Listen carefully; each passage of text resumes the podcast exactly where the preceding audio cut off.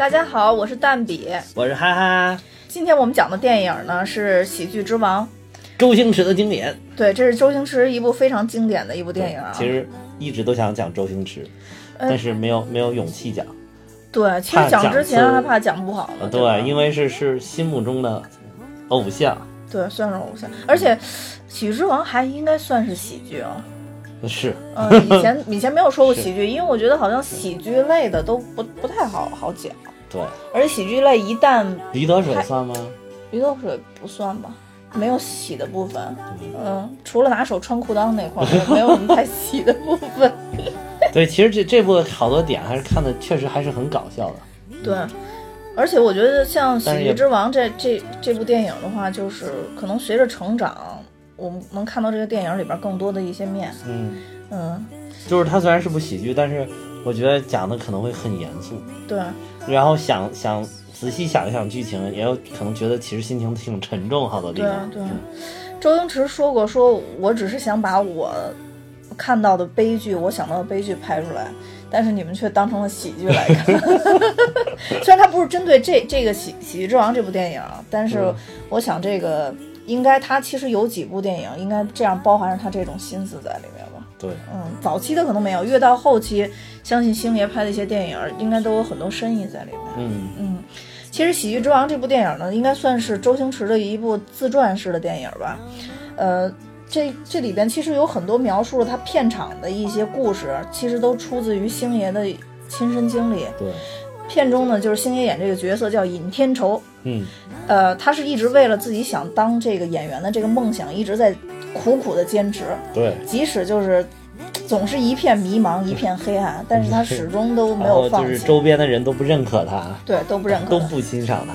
只有一个人，就是这本片的女主角，也是非常惊艳的这个张柏芝的，柳飘飘，柳飘飘。对对对对，她在这个跟尹天仇接触的过程中嘛，其实一开始还是有有防线的嘛，他对尹天仇，但是后来呢，还是男女主角应该算是终成眷属了。对，嗯，呃，大概就是故事是这样一个故事线。这里边先说一下当时的张柏芝，真的是太惊艳了。对对对，尤其是那清晨起来之后，坐在那个就是长廊的那个长椅上一样，然后半靠在那里的那种感觉，然后还有海风吹着，头发飘散着，哇，实在是太惊艳了。哎那个时候张柏芝可能也就十十八九岁吧，十九岁吧，对呃，十九好像是，嗯，嗯，而且当时她还有点婴儿肥，就比其实比现在好比现在好看，其实它是稍微有点肉好看，然后现在就是瘦的实在太那种枯干的那种感觉，对对，不如原来这种好看。我觉得周星驰，呃，他后面的星女郎应该没有太多能超越张柏芝这个形象了，没有没有嗯有试图现在最火的是张雨绮吧，嗯，啊，对对对，对但我觉得张雨绮当时演那个就是什么长江长江七七号那个太弱了，啊对太弱了个戏份太弱了不像这柳飘飘这个戏这么多。嗯对对对，张雨绮，我觉得我最喜欢她的片子还是《白鹿原》那个电影。哦嗯，是对，张雨绮还是有演技的，其实是嗯，但是但是我不喜欢她的长相，张雨绮，你猛一说，其实已经想不太起来了。那就是不喜欢他的长相。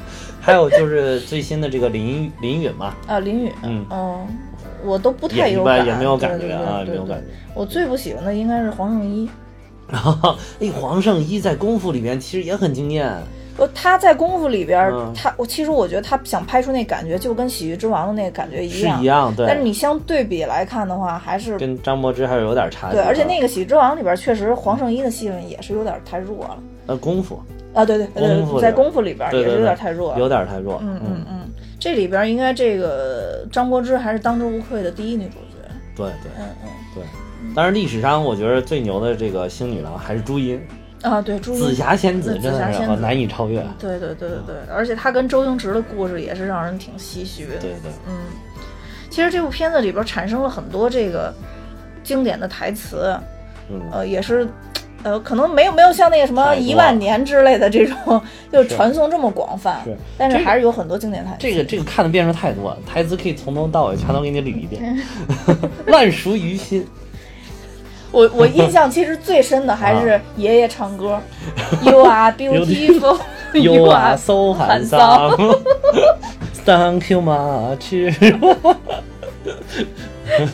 就，这里边就是就配角儿很多配角很出彩，还有那个阿姨，呃，还有导演，导演。水蛇导演在晃，哇，导演那个是浑浑身都在动，浑身都是戏。然后那个脖子一抽一抽的感觉，对对对。不想死也得死啊，是吧？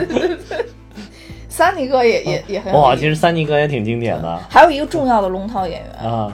就是成龙大哥。哦，成龙大哥，对对，应该是这这部电影里边最惊艳、最最大牌的那个，就是你要说的话，这个这里边这个龙套已经盖过了星爷自己的 对。这个名望了，是吧？对对对，而且其实这个当时是正好是，呃，那个成龙大哥在另外一个片场拍《玻璃樽》，嗯。然后他拍《喜剧之王》，两个片场挨很近，然后就两个人就互相交流呀，商量说你去我这客串，我去你那客串。嗯。然后大家看那个成龙大哥，可能好多人没看过那个《玻璃樽》里边，星星爷就进去客串了一个，然后扮演了一个小警察，然后牵了一条狗，那个狗就叫三尼。然后这里边不是有个三尼哥吗？他牵的那个狗就叫三尼，而且说三三尼坐，三尼坐，三尼闻，三尼闻，就是他也挺搞笑的，就出场那个短短的大概有一分钟，然后也就特别搞笑。哦，那就跟跟成龙大哥其实一其实他们俩都互互演了自己很擅长成龙大哥这这个虽然就是只是一枪然后死掉，但是也是一个动作戏，而且动作戏而，且真的这个虽然就只是一幕就展现了成龙的演技，演技真的是。演太好了，一枪过去立刻倒地。中枪那个倒地的那个干脆劲儿，咣一下就倒了。然后还有，我觉得成龙大哥给他教嘱咐的这句话也特别有深意。嗯然后他就说：“哎，这位大哥，你在哪里学的戏啊？演的这么好。”然后成龙大哥说：“其实我也没学过什么戏，你用点心做，用点心做就好了。” 就是感觉就是嘱托年轻人一样，就是凡事一定要用心，对，要真的做进去。其实这部戏贯穿了很多这种思维在里边，都是鼓励大家坚持梦想，能把这个事情继续做下去的。对，嗯，其实他从头到尾的这个台词儿都特别的，其实都特别的讲究。怎么说呢？靠台词儿取胜，好多好多地方。嗯嗯，包括一开始的这个，呃，几个就是跟鬼一样的飘出来，然后一开始你要我第一次看的时候说，哎，怎么一开始就是鬼片儿的镜头？后来发现不是，是龙套演员，就是实在就是不用心的龙套演员，简直演的就跟行尸走肉一样。然后这时候星爷就说说龙套演员也是演员，也是演员。对我刚想说这句话 是经典台词。对啊，这个就是尤尤其是可以跟后面的呼应起来。他始终觉得，就谁说说，不管谁说他说他就是个跑龙套的，他说其实就是演员。包括那个一开始三金哥问那个阿姨说这谁啊？为什么乱动机器？嗯然后他说哦，他就是个跑龙套的。然后他还在旁边默默的加了一句哦，其实就是演演员其实就是演员员，对，其实就是演员。还有后来柳飘飘他们那个，就老鸨领着他们去找他学演技，呃，然后那个柳飘飘就是一直在在说他嘛，说这个你这个死跑龙套的怎么怎么啊，你就是个死跑龙套的，对，那那一幕就也很经典。那挺经典。然后我我觉得那里边就是奉献了在我心目当中这部戏最经典的台词，就是说，如果你非要叫我跑龙套的，可不可以不要加一个死字在前面？哦，就是即便是我是跑龙套，你非要说我是跑龙套的，你不把我当一个演员，但是我我还是有那么残存的一点点尊尊严啊。对对对，而且他说的这句话的时候，语气又其实有一种怯生生的那种感觉，就也不是很理直气壮的那种，就是有点怯生生的，但是还是表达了我也是有尊严。对，其实这部戏里边，就是星爷一直刻画的这个人，都是有一点唯唯诺诺，对然后，但是内心里边的这个能量是很强大的。对，嗯，内心很强大，但是他表现出来，可能就是，比如人真的在社会上，你面对那种很强大的人，或者很社会上很强大的力量，如果你没有什么成绩，没有什么成就，也没有什么影响力的话，可能展现出来就是这样的。你就很希望对方通过我我的争取啊，我表示谦卑的态度，很恭敬，我很崇敬你，然后希望你能够施舍给我一些机会，这样的感觉。确实是。这里边其实除了刚才咱们说的，就是跑龙套也是演员，还有其实我是一个演员，这都是第一第一幕出现的嘛。对，其实这里边就针对于这个飘飘跟尹天仇，还有一个最经典的一句话，就是我养你，哦，哇，这段真的好经典，而且配乐特别特别特别的。棒就这个配乐其实来自于我特别喜欢的一部日剧，叫《啊悠长假期》，啊！那应该是比较早描述姐弟恋的一部一部。日本日剧，木村拓哉演的，嗯啊，嗯。然后这个他用的这这段音乐是《忧伤假期》的主题曲，嗯嗯就是噔噔噔噔，对对对对对。对，噔噔。噔噔，对噔噔噔。噔噔噔，就这段儿，对这这段儿这段儿特别好。然后还有，当然还有呼应的，就是，呃，后来柳飘飘又在问尹天仇，啊说你你你说养我是不是真的？啊，然后那个时候其实又是这个《忧伤假期》的这这段插曲出现，对对就有点让人能想起当时尹天仇跟他说这句话的场景。对，嗯，然后让之之后星爷就是。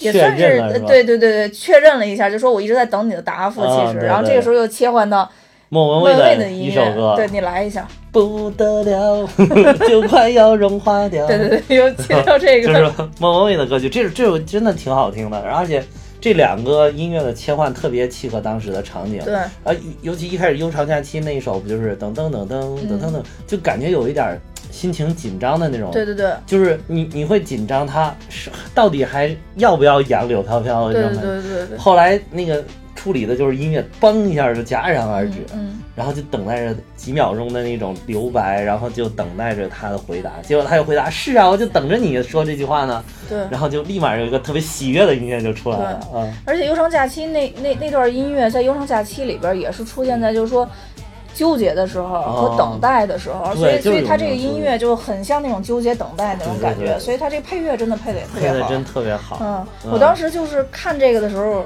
我就，哎呦。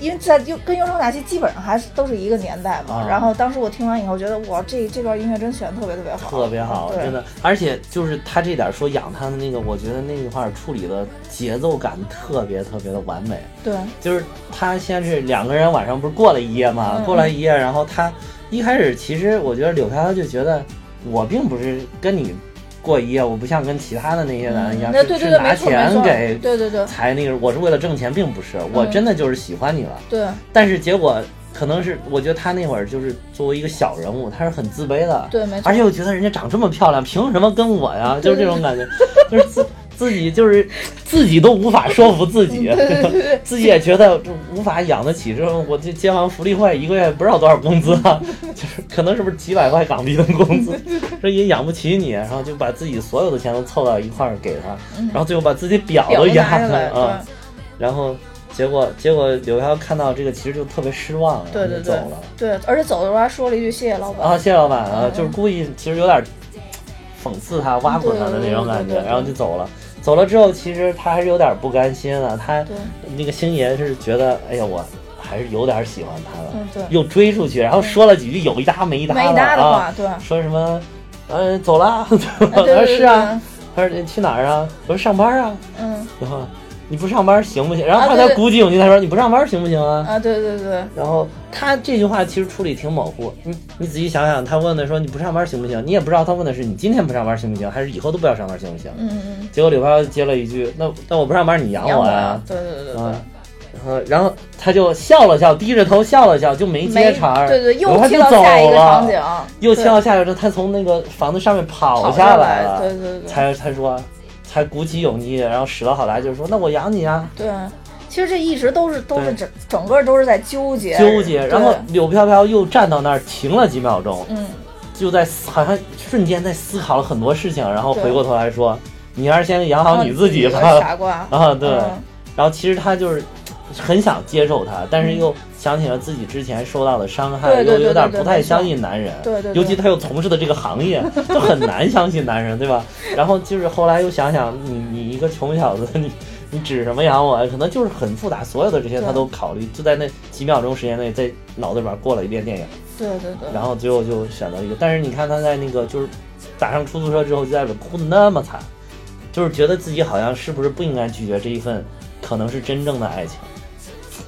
就当时我看这段也是，哇，稀里哗啦不行了，都哭的。我当时看张柏芝哭的时候，就嗯是真的特别感动，因为对对对，我我我其实当时虽然她哭得很丑，对他哭哭不是他哭哭的特别丑，这个是是我觉得是演的最好的，其实反倒就特别很好真实对对对特别特别真实，对对对，有的就哭的太好看不行，这个对哭的丑反倒特别的贴切，跟他对对对，而且就是嗯说明，就他一开始不是很清纯的样子嘛，然后马上要走的时候，不就等于他一一看那个钱，就立刻又化上妆啊走了嘛，对对对然后哭的时候妆又哭花了，那种、啊那种感觉就特别大的一个反差。对对，而且我当时他就觉得他真的是觉得，在心里可能有有一份对周星驰就是对倚天仇的一一种心疼，一种对。对，就是那种对，也有一种哎，对对对，这点我真的没有想到，疼。哎，是有点心疼，嗯，就不知道就说如果就觉得你你你要我，也是这你能怎么办？对，或者就是觉得，哎呀，你你也是为了追求梦想，结果你过得也这么可怜，对对就这对对。种感觉。嗯你可能还不如我过得好，因为我至少这收入不菲嘛，那龙上也哗一撒就一大把港币，对吧？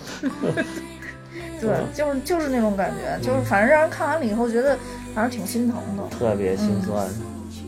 然后其实就是，呃，咱说说点开心的啊，就其实就是就是那个周星驰再说都说哭了，里边不是有一段就说他那个怎么死也死不了的那段吗？哦，是嗯因为周星驰最有名的其实就是《匪兵乙》嘛，就是 《射雕英雄传》里边那个《射。雕英雄传》被 梅超风一掌拍呃，死。对对对对，其实当时周星驰是是去求过导演，就说嗯希望导演不让梅超风一掌拍死，而到第二掌再拍死。就是第一掌先挡一下啊。对对对，虽然就是电影里边他肯定把这个效果放大了嘛，就是怎么死也死不了但是实际上来说，其实他可能就是呼应了这个故事嘛。是嗯，是，对，所以就是对于像周星驰这样的人来说，我觉得其实也很坎坷，因为他当时周星驰想当演员之前，其实还做了好长时间的，就是儿儿童节目的主持人。再往前再倒，你知道吗？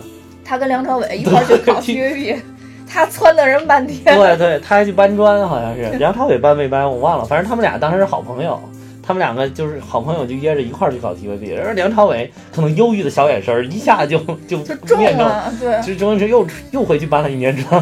就是嗯当时他们俩，我我好像是看过一个梁朝伟就是说的一个就是周跟他跟周星驰之间关系的一个描述，嗯然后就说当时他们俩阴差阳错，好像是骑自行车撞上了还是怎么着，哦然后后来那个后来反正就成了朋友吧，然后周星驰是千方百计的要说服梁朝伟去。考这 TVB，哦梁朝伟死活不去，死活不去。后来他被周星驰这种执着感动了，他说哦那去就去吧。结果一去，邦当，梁朝伟就考上了。而且梁朝伟不但考上，瞬息间就红了，哎，对，瞬息间就就就红了一两年的时间就大红了。哎，你说梁朝伟那种长相好像也没觉得有很帅，就是眼神嘛人。家就喜欢他眼神嘛。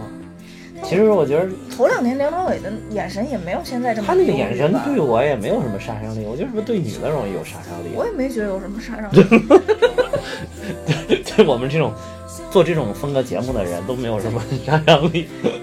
就梁朝伟其实演的演的电影，我现在印象最深的可能就是那个呃《色戒》，啊，色戒演的确实好，《色戒》真的是演的，但是《色戒》我觉得那部片儿主要是李安的功底好，李安的导演功底实在是太强了。你再想一想，就是我们节目反复出现的张艺谋老师，如果拍《色戒》会拍成什么样？反正难以想象，对估？计估计像梁朝伟也也穿上什么红色的西服，打上绿色的领带之类的。就另一个就是这个这个叛徒版的三枪拍案惊奇，对对对靠色彩取胜。对对对。对，所以说当时觉得李安的这个功底特别强，但那里边确实梁朝伟的演技真演的特别演，真的特别好真的演的。包括那个谁啊，汤唯，嗯，汤唯也不错，但是跟演的梁朝伟也也很好啊比还是差一点。我觉得汤唯当时应该是被那个李安调教的。嗯嗯嗯嗯嗯，对对对，是这样的。嗯，这里边还有还有一些就是经典的一些场面吧，我觉得也是给我留留下印象特别深的。但是这可能跟整个的这个呃呃怎么说呢，主线也是有一些关系的。嗯，因为周星驰这这部电影《喜剧之王》毕竟是在大家看来是一部自传式的电影嘛，对，又结合上周星驰当年做就成为一个电影人，中间曲曲折折经历了很多的事情嘛，嗯，呃，所以我就想，在周星驰心中一定有一份特别坚定的这种坚持在支撑他，是一个强大的能量场。对对对，他可能也是在这个放弃与不放弃之间一直在纠结。对，就在当时我看《喜剧之王》里边，就是有一幕，就是他回到那个街就是那个街坊福利院，对街坊福利院。嗯，然后这个时候有好多好多人都都说你怎么迟到了什么的，啊然后就着急到街坊福利院去玩去了。对对对对，当时就穿梭了好多个人，有人在台上唱戏呀、有大妈，然后有小孩玩球啊，小小小屁孩还裸裸体对，还有裸体小屁孩光着身子躺在那个乒乓球案板上乒乓球，案板上，然后就当时的那种感觉，就是感觉好像在看不同的人穿梭在相同的地点，消消磨着时间，就是感觉那才是现实的生活。他坐在那里，那才是他现实的生活对。对对，但他又特别安静的坐在那里一动不动，对又好像是他还是在坚持自己在看到一个更远的一个地方一样，就是他也没有加入到这些人的活动当中，对对也没怎么样，就是他还是他，那些人还是那些人，好像在一个不同的空间里在生活着一样对。对所以当时那一幕我，我我印象特别特别深，而且他接着就是他那一幕，他结束之后，他不就回到他自己那个房间了吗？对然后继续看那个演员的自我修养。对，然后当时他那个房间让我觉得就像一个梦想的一个牢笼一样，就首先它真的很像监狱那里边儿，就是那个铁铁的那个窗，特别像那个，其实你仔细看看，有点像那个《肖申克的救赎》里边那个安妮做的住的那个房对，间哈，里边还里边还有宠物洗手洗手的的，而且那个床也特别特别简陋。啊，对。但是就是他那个照片儿，就是海报哈，对我我不知道我也是不是过度解读，就他那些照片贴那个形状有有近似于一颗心啊，有点那那个种感觉，有点那个感觉，就好像就是嗯把他自己这种演员的这一颗心禁锢在一个牢笼里边了。嗯。对，就当时就那一幕，其实我印象也很，虽然没有什么台词啊，嗯但是就那一幕我也是印象很深的。对。嗯，还有一幕其实是是是这里边最让我感动的，啊。就是我我是看那一幕的时候就是哭的，就不是、啊。不是不是那个张柏芝哭的，啊。不是哭的，就是他不是一开始本来说嗯那个那个呃呃莫文蔚演那个角色已经推荐他做男主角了嘛，啊是，但后来突然就是又把男主角给换掉了，说那个啊。人家更有名的那个大哥说有档期了，需要让他把那个剧本还回去。啊对，嗯，其实那个当时呃有这里边有两个细节让我印象特别深，第一个就是当时说给他安排一个律师的角色，三句台词儿啊，哦，你还是走吧。对对，后来等他跟他要这个剧本的时候，然后他说的就是这几句，对说的就是这几句，对。而且还剧本的时候，周星驰当时真是把那种感觉演得入木三分，对，就是手死死的捏着那个剧本。你看他演的不做作，就是很自然的，我拿出来剧本给你，然后我又不想给你的那种，并不是说我要演出来一种我不想给你的那种样子，对对对对就是很就是很自然的就表现出来了，所以我就怀疑他是不是真的是就经历过类似的事情，能够感受到这种类似的心情我觉得好多嗯。好像好多演员应该都是都有，就是本来有一个可能特别好的机会，一下砸中我了，然后瞬间又莫名其妙的消失了，对对对，就嗯。当时我觉得他捏着那份剧本，就像在捏住他人生的一个希望一样。就像捏着救命的最后一根稻草一样，对对，就嗯。真的是拼死也不想不想放。掉，然后就是好像就是当那个剧本被拿走之后，你感觉他整个人都空了那种，就是人生都空了，就不知道人生还能干什么的那种感觉。而且你以为那是最惨的时候吗？no，啊，出，门的时候大姐又管他要衣服，要衣服，还礼服都不让，礼服都不让穿了。然 后，对对对，那点儿是是，就就是我突然想到了那个说什么人的痛分一到十级，第一级就是蚊子叮咬，第十级是那个孕妇分娩，然后就问说你知道第十一级的痛苦是什么？就是你在分娩的时候有一个蚊子在叮你，这个就这种感觉，就是经历了十级痛苦了之后，突然最后又说，哎，你把礼服也给我留这儿，就这种。就是感觉有一种惨无人道，就是对而且好像一下他就又回到了现实一样。就本身他因为之前都一直在梦幻一样的生活啊，什么啊。跟各种大咖一块儿、啊，对，还能跟杜超级巨星杜鹃儿一块儿跳舞，对对对出席舞会，对，出席发布会，哦然后各种的，对，然后好像一下就是从从那个光明又堕入黑暗当中，就好像前面那几天是生活在幻想当中，并不是真实的那种感觉。对然后我我特别想说，你刚才说就他那三句台词儿，真的挺照应，挺照应的。就是他就什么啊哦，你还是走了，啊就是他就是啊的那个，就是就好像。就是对片方跟你说说这个，我们准备还是找大哥回来演这个角色，对这个这个这个以后咱们再合作，他就很吃惊，就来个啊，就 是对对然后呃，但是说说我们还是会给你找一个其他的角色，也也也满足一下你的。然后哦，对对对对对，然后一直到最后，就是不想交剧本，就把剧本那个砰拽完了之后，就好像跟你说一句，你还是走吧，你还是走吧 你还是走吧，别在这玩了，这儿不是你能玩的地方，就而且。其实当时跟他演对手戏的那那个人，就嗯。最后说你还是走吧那句话，就是也也透出一种跟就很无奈那种感觉一样。对嗯，对，而且就是里边其实还有一段，就是他跟张张柏芝在海边晚上的时候，嗯。然后当时有一句话说，张柏芝说那个前面黑漆漆的，什么都看不见。啊，然后对。周星驰说也不是了，天亮之后会很美。啊，对对嗯。对，哎呦，第一遍不是第一遍，就是头好几遍看，我都没有理解这一点儿，我就觉得那个是一个很随意的一个镜头，因为他们晚上不就在那跟撸串儿一样，撸完了之后就在那坐着犯犯傻嘛，其他人都睡着，喝都喝都睡着了嘛，我就觉得对红红爷是吧？红爷领着两个小弟都睡着了，我还我还以为就是当时觉得挺随意一个镜头，后来又看了好多好多遍，后来我才觉得哦，就是这个场面配合着就是两个人，这镜头是拍向大海的，然后他们两个是背影，然后就看向前方的那种样子，然后再配合着他们刚才你说的这个台词，觉得哦，其实挺有深意的，就是其实是反映了两个人的心境。对就是你你你一个当夜总会小姐的，就觉得我的人生可能就这样了，前途也没有什么，都很黑暗了。对，但是星姐就很坚定，还是她一贯的这种坚定执着，就觉得哦，我总能等来天亮的那一刻。对对对，嗯就其实两个人都是都是面对生活有有一些绝望，面对生活的无奈，吧对他拍那个场景就很像两个人在黑暗当中在寻找希望，就希望可能在下一秒的时候就会出现我突然想到了俞敏洪老师，在绝望中寻找 希望，人生终将光明？我才突然觉得这于老师特别像搞传销的，嗯就是当时张柏芝在这里边演的这个、这个角色，其实跟这个尹天仇演的这个角色配合的特别好，特别就两个人呼应特别好，因为两个人是一个特别张扬，对一个低调内敛。对对对，就是那那种感觉，就搭配的特别特别好，特别好你反而觉得周星驰其实真的是不太适合杜鹃儿这种这种角色。虽然当时两位其实是真情侣，但是 但是就真的不太适合杜鹃儿这种角色。对对对嗯。而且从这里边儿你就看出很多可能电影圈的这种残忍吧。我以前看过一个那个嗯黄轩的那个访谈，啊就是也、就是我那知道知道个你知道吗？黄轩。知道知道。然后当时就说嗯说他当时就是被本来被选上演那个《满城尽带黄金甲》里边那个哦三皇子，就是那谁的弟弟，啊那个那个那个呃周杰伦演的那个人的弟弟。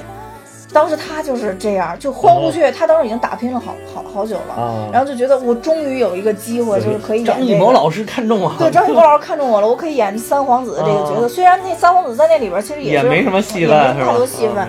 然后后来突然就跟他说说那个不能再那什么了，因为就是定档了周杰伦。啊呃，因为周杰伦在里边演的那个角色，他再有弟弟，就不可能就说像有你这么大的弟弟，因为你跟周、哦周杰伦长得太像了，啊，就就说。年纪差不对，既然我们邀请了周杰伦，就不可能再邀请你了，啊就跟他这个很啊像，很你知道吗？啊然后后来黄轩也是把剧本好像就还给人家，去、哦去去跟人说，那看还有没有其他机会，人家说又在那里边给他演了一个，匪兵乙嘛，呃，是是铁甲兵，就他哦那里边那个兵那种而且是跟着周杰伦的一个一个兵跑在他旁边的。呃，还有一个就是特别突出的例子，就是托比马奎尔，就是啊演蜘蛛侠那，就原来那个老的那个蜘蛛侠。嗯嗯、他其实跟那个小李子嗯，是特别好的朋友。是吧呃，？对，两个迪卡普里奥吗？对啊，对，哦是迪卡普里奥。这这差差别也挺大的，其实。他们俩，他们俩的就是友情之作，就是演的那个《了不起的盖茨比》。啊，有他吗？了不起盖茨比对啊，他是他是第一个出来的呀，两双双双男主角那里边儿，他是他在那个《了不起盖茨比》里演他邻居的那个人，哦，嗯，就他们俩是特别好的朋友，但是小李子就。虽然说之前一直没得奖，但相对来说还是比较顺风顺水。对对对特别小的时候就就演了美剧嘛，对，然后之后又演了电影，他就一直就是出不来对，但他也是一直坚持做演员，后来直直到蜘蛛侠找到他，他才有了翻身的机会，啊然后跟这个小李子一样，就跃居了这个好莱坞一线男演员。对对对，但是其实就是索尼也没玩好吧，蜘蛛侠。对蜘蛛侠这个，这 个等等那个新的上了以后，咱们可以好好现在讨还不定。档，七月七号我又查了对又又没有定档还没有定档呢，对对对，很着急，很着急对对对。这个到时候咱们得来一期。对，那必须得来一期。嗯，我觉得像这样的演员可能很多，而且就是，其实他不光是演演员了，对，对于对。于喜剧之王这部电影来说，可能映射了很多很多行业，也映射了很多很多人。对，你说你有没有？就是一个大富豪说我要给你投资，然后到跟前了谈了谈，又说哎还是算了吧。哎，我经历这种事儿还少吗？啊对呀就就就没办法，那个时候你你只能告告诉自己，这还这就没缘分。对对就是所以有的时候我我特别觉得说，人如果没有阿 Q 精神，可能没法坚持走下去。对好多时候你得学会跟生活做一些小的妥协，但在大方向上又绝对不能妥协。对对对。嗯、心存力量是一件挺难的事儿，其实对，嗯，其实这你看这个《喜剧之王》拍的，他从头到尾其实都很难的，他到最后也没有大红大紫对，没错，嗯、只是说你感觉到最后他给了你希望，就是杜鹃儿愿意来参演参演他们这个街坊福利会拍的这个话剧《雷雨》，对吧？对对对，就是演员还是他们这帮小小，就是那种业余的小演员，然后有一个大咖说过来支持一下，就这种，最后就这个影片就结束了嘛。对就是等于说这部影片到最后他并没有成功，也没有说成为一个大明星演员，没有。其实这个是怎么说呢？如果他要是拍的更实际一点儿，其实就是最后杜鹃儿也没来，对，他就还过上之前之前那样的生活，对对对就就就是继续每天去给阿姨打电话。对，然后到 街坊福利院去 给小孩儿开门。对，对，真的是这样的。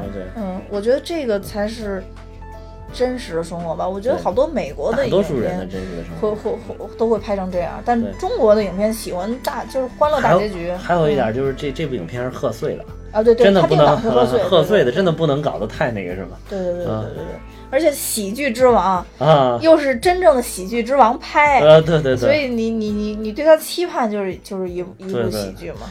而且就是周星驰拍了好多这种小人物的电影，其实到最后还是要带给小人物希望的。嗯嗯，为什么像我们都看的这么，就是能有一种感同身受？因为我们都真的都是小人物，就是特别特别的小的人物。是，所以说看这部电影，当时真的就至少很有代入感，就是有这种感觉，觉得哎呀，人生真的就是这么的艰难呀！你那会儿怎么会觉得人生有那那么我靠，那会儿面临高考，不觉得艰难吗？我又不是学霸，当然艰难了。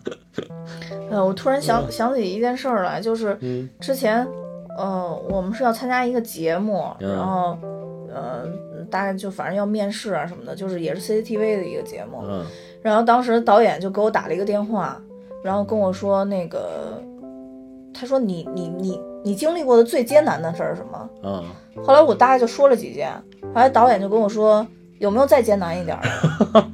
我说没有了，我说太艰难的事儿我现在想不起来。嗯我说我说我我认为我人生中经经历了很多艰难的事儿，在过一段时间以后，我都选择了遗忘。啊嗯、反而就是说有一些可能它是一些比较艰难的事儿，但给我带来一些经验的事儿，我可能能能记得住。但真正有一些让我觉得特别痛苦的时候，我好像都选择了遗忘。嗯因为当时那个导演说了一句话，让我觉得这节目好没意义。然后导演就说，我们需要更艰难的故事，说让现场的人有更多的同感。其实我觉得真的没有必要。就是咱们国家现在做的节目不都这样吗？就是唱首歌，最后还要讲自己有多惨，对，我觉得其不就是实这种？其实就是现在好多节目都在消费，就消消费你的这种故事，对消费你的痛苦。我觉得特特别无聊，特特没意思，嗯我也觉得特别没意思。嗯，就像像青年 拍的这部片子，让你既能觉得很多东西地方很搞笑，又从这里边看到很多深意。其实这种东西才是最难得的。对对对。你你跑到一个节目上就哭来哭去的，有什么意思呀？对对对，你你唱歌你就好好唱呗，对吧？你唱的好了，我就投票给你呗。嗯嗯，不是你你啊，你就你博同情没有必要啊。对，就是好像你，难道你唱歌好不好跟你什么死爹死妈之类的有关系吗？对吧？你我家庭生活幸福，照样可以唱很好呀。对 对对。我想起那个，就这次那个高考的那个，嗯，呃，北京那个高考状元采访的时候，哦 说说的大实话 是对，吧？大实话太牛了，这小孩儿。其实现在的社会就缺乏很多真实，然后多了太多的虚假。对对对对对，其实其实就是大家往往觉得好像有这种戏剧性的反差，可能才是最震撼人心的。我觉得有的时候并不是，最真实的才是最震撼人心的。对，没错，而且能让人看清楚事实的这一面的话，虽然说有时候可能残忍，嗯，但是能帮人生活的更好。对。嗯，但很多人不理解这一点了，对对对他觉得你你给他的残忍是对他对他最大的打击。其实就是你想，难道这些残忍的东西我不告诉你，不让你看见，你你过得就不惨了吗？对吧？就是我选择遗忘，就是这些所有的残忍我都选择遗忘，那我过得就幸福了吗？也没有啊。对，嗯，而且就在这部电影里边，就周星驰从头到尾没有对任何一个执行者摇尾乞怜，就在这里边没有任何的这样的镜头。对对对，他里面唯一我觉得最卑微的一句话就是说，呃，我想求一盒，我就就给我一盒盒饭就行了。但是这个其实也是很正常的。我不是，我觉得他最最悲惨的是给阿姨打电话，这个超级，其实阿姨演的也特别好，阿姨其实也很惨，阿姨也很惨，阿姨老替他背锅。然后最后三金哥老说是阿姨的问题，就是阿姨很无奈，就其实阿姨也帮了他很多，帮了很。多，但是就是也很无奈。对，什么说说喂阿姨，有有没台词的有没有？没有。喂，阿姨，那那呃看起来比较模糊的呢的也没有。那有没有完全看不见的？我现在就完全看不见你，你不要再打来了，砰就给挂了。呃，其实周星驰设计的这些台词也真的都特别特别好经经典啊！这些台词，就是他们香港电影拍的时候，有的时候不像大陆咱们这个就是计划性那么强，嗯全都给你写好。他们有好多电影都是临时还要再想好多词儿。就像这种东西，很有可能都是随机发挥、临时又发挥出来的，并不见得就是真的是在剧本里面体现。不是，而且这里边其实还有一幕，就是周星驰当时要要那个演那个雷雨，啊、然后之前召召集那个街坊福利福利会的人都过来开会，啊说大家一定要过来看雷雨啊。然后里边有一个小演员叫佳佳，其被实吓哭了。其实那个也描述了就是这个倚天仇。这他性格里边懦弱的一部分，他不敢威胁其他人，只敢威胁那佳威胁佳。小朋友。而且小朋友其实对他一开始对他也不屑一顾，站起来就要走，就要被他硬抱回来。直到把自己心爱的娃娃给折折了。对对对，直直到把人家小朋友吓哭。对对对对对，那这里边其实像小朋友那个就光屁股的小胖子，还有这个小姑娘，都感觉挺有意思的。啊，对，挺有演这几个小演员其实挺经典。对啊，就嗯不光是大人的那几个配角，这个小小演员也很经典。对，其实莫文蔚在这里边演的也也可以，也可以，嗯，也可以，就是出来。虽然不是特别多，不过我觉得他这个可能是本色演出吧，因为他演的就是个大明星，他自己就是大明星了。对啊对对对。其实他那个最开头那个那一段说那几句话，我印象也挺深的。他就跟那个周星驰说：“你知道这样浪费了多少胶片、多少分钟、多少人的心血吗？”对，就是其实有的时候就是我们觉得，哎，你干嘛就不给我这一个机会呢？嗯对吧？为什么不能给我这样的一个机会呢？但其实是，如果你从一个很宏观的角度来看，这都是很很有原因的，都是很合理的。对，就是我可以给你这机会，你可以在后面啊死来死去死不了。但首先破坏了这个影片整体的节奏，另外一个我还要浪费多少底片？这底片不像现在数码了，一下删了重新再来，原来那都是胶片，卷一卷多少一格多少钱，一格多少钱，那明码标价的，就是这它是很有道理的。就是其实它这这里边就是这些东西就反映的很客观，也并没有一再的就是说为小人物的这种心酸什么在，嗯，就是说在辩护什么，对对对也并没有，对都是把很客观的东西都给你展示出来。对对对，所以就是作为杜鹃儿姐这这个，他们 其实也有他们自己的道理。对于周星驰，你仿佛又觉得周星驰演尹天仇对也有他自己的道理对，。而且这里边你像他没有把娟姐这个杜鹃儿这些大明星就刻画的好像就是一当大明星，比如咱们好多这个影视作品里面，好像一到一当大明星就膨胀了、啊嚣张了，对对对就是怎么吆五喝六也没有，人家杜鹃儿并没有。对杜鹃儿其实还是从他那种很不靠谱的、很乖张的那种举动里边看到了，哎，这个演员尹天仇这个演员是有他值得称道的地方的。对，比如说他看到蟑螂了。啊对对把他都快这打死都都打死了，还人家还一动不动，然后起来的原因就是说，哦，因为我演的是一个死尸，所以我不能动。对对对，呃，就是这个大明星反倒能看到这些小演员身边的小演员有一些闪光点，所以他也没有妖魔化这些大明星，所以这部影片很难得，很可贵。而且这里边杜鹃儿的评价特别到位，他最后就说：“你们知道这叫什么吗？这就叫专业。”专业。其实他也形成了一种反差，你知道吧？就因为他他就不是一个专业的演员，但最后评价为专业，其实就是因为这么小的一个细节，可能他自己都想不到的一个细节。对对对。所以我觉得那个杜鹃，其实就是什么叫专业，敬业精神就叫专业了。啊，对，也可以这么说，就呼应上那个就是成龙大哥说的那个，用点心就行了，用点心就行了。但他这里拍的又特别真实，是怎么着？就是包括导演啊，还有杜鹃儿身边的那些人，嗯。是很谄媚的。啊，是是，对，包括大鼻涕马上要掉在 杜鹃儿脸上的时候，然后他第一反应还是骂尹天仇嘛，就是那个三弟哥，啊，不是，哎，不是导演，导演，导演，导演，对，导演还是骂尹天仇嘛，但。等杜鹃儿又说这个演的好的时候，他又说这鼻涕好澎湃，对对，何止是好，简直澎湃，就那种感觉又演的特别真实，你知道吧？就是说还是形形色色，这里边什么样的人都有，人都有。嗯，对，其实职场、片场都是如战场一般，真形形色色，什么样的人都能碰到。对，大家都在为自己的利益，然后为各方利益的一个平衡，都都在奋斗着。对对对，包括这里边。那个吴孟达演的那个角色哦，是，哎，对，说到吴孟达，还有一个，我之前也是看到吴孟达的一个访访谈，啊，然后就是说那个，其实当时周润发跟吴孟达是同学嘛。那郑少秋也是啊，是吗？然后，但是最关键是什么？就是郑少秋跟吴孟达可能一开始都是有戏演的，有有。呃，对。然后吴孟达就说说当年周润发是很惨的，是吗？对对，就是因为周润发当时他超过了演员的平均身高，就他们这个以前的拍摄镜头没办法，没办法，就大家都差不多的身高。然后那会儿他们已经开始演那个就是楚留香了嘛，啊对。然后郑少秋嘛，对郑少秋、吴孟达都在里边，对，都在里边。但是。周润发大哥没有戏演，没有戏。对对，然后吴孟达就一直开导他、教育他、帮助他。那一段戏好像说，我也看过吴孟达当时讲他这一段 经历，他就说其实当时那一段自己挺火的，自己真的那段是膨胀了，因为他挣了很多钱，然后开始大手大脚的花钱。而且他当时我觉得最搞笑的一点是，他就说说其实我一但我在当时一直觉得自己比郑少秋帅很多。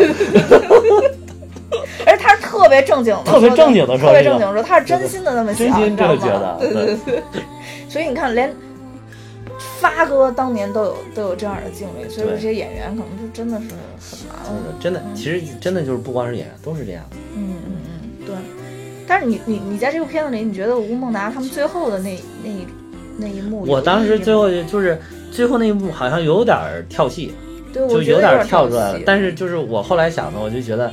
他可能是就是为了反映，不光是这些演员在演戏，就是整所有的人，你在整个社会里边扮演的都是各种各样的角色，嗯，就是还有尤其包括警察，还有当卧底，那卧底也是一个演员，就是这个是可能是在职业里边跟他们这些当演员的最接近的一个职业，就是警察里面的卧底。嗯，但是其实你要是再扩展来想，可能包括那几个黑社会的成员，包括这些就是真的去送外卖的，就是我要去给人送外卖这些人，你都是在社会里边扮演着不同的角色。我觉得他可能是为了通过一个剧情来反映这一点，所以才加了这么一段。嗯，但是跟前面其实整个最后这十二十分钟吧，差不多有砍掉，也不影响前面的剧情。对，啊，并不好像没没什么太多的影响。对，而且前面也很完美。对对，拍的也很完美。就是不是因为？片子时长不够，需要这总版就加上这一段，总版才一个半小时，不加这一段就一个小时变短片了。我也不知道，如果你硬熬的话，可能也会觉得说，像尹天仇这种人。只要他愿意做的话，即使他不是在片场，他也他也能变成一个英雄。可能对他可能也有他那个执着劲儿，可能对，可能有有这种东西在里边。有这种东西，这个我没有听过访谈采访这一段，所以真的不知道星爷自己到底是是怎么想。嗯，也有可能真的就是为了熬时长，也有可能贺岁档。因为因为你那个一个半小时就是正常的电影长度嘛，你就可以参加正常单元。如果只有四十五分钟，就是短片奖，就是只能是获短片。就 他这里边其实有一幕，也有可能是说，就吴孟达当时跟他说，就这个绝对不能演出问题，一旦演出问题，就可能会出人命。大概有有这种感觉。就是我觉得可能也是给你一种反差。对，就现实的人生跟演戏跟演是不一样的。这个就是演戏可以不停的 NG，不停的重来，直到拍完美为止。但是你想当警察，这面对生死，你一 NG 就 over 了。对，没错。人生就是其实不光是这些事儿，人生好多事儿都是，你过去就过去了。我我突然想起一句话，以前我看书的时候，就是书上写了一句话，就是说人生每一天都是现场直播，对，就是这里边也说了吧，吴孟达好像也说了啊是吗啊，然后就说说嗯我我没有机会再倒带重来的，对对对对嗯对，真的是，所以我们真的要好好珍惜每一天，走好每一步，真的。是，就是时常有时候就是，我现在在玩王者荣耀的时候，都会觉得有一丝罪恶感。不是不是不是，这个不是，就是你人生要干不同的事情，在你紧张忙碌的工作之余，还是要腾出来一些时间放给休闲的。对我现在不用这么想，就是因为忍不住，我就必须。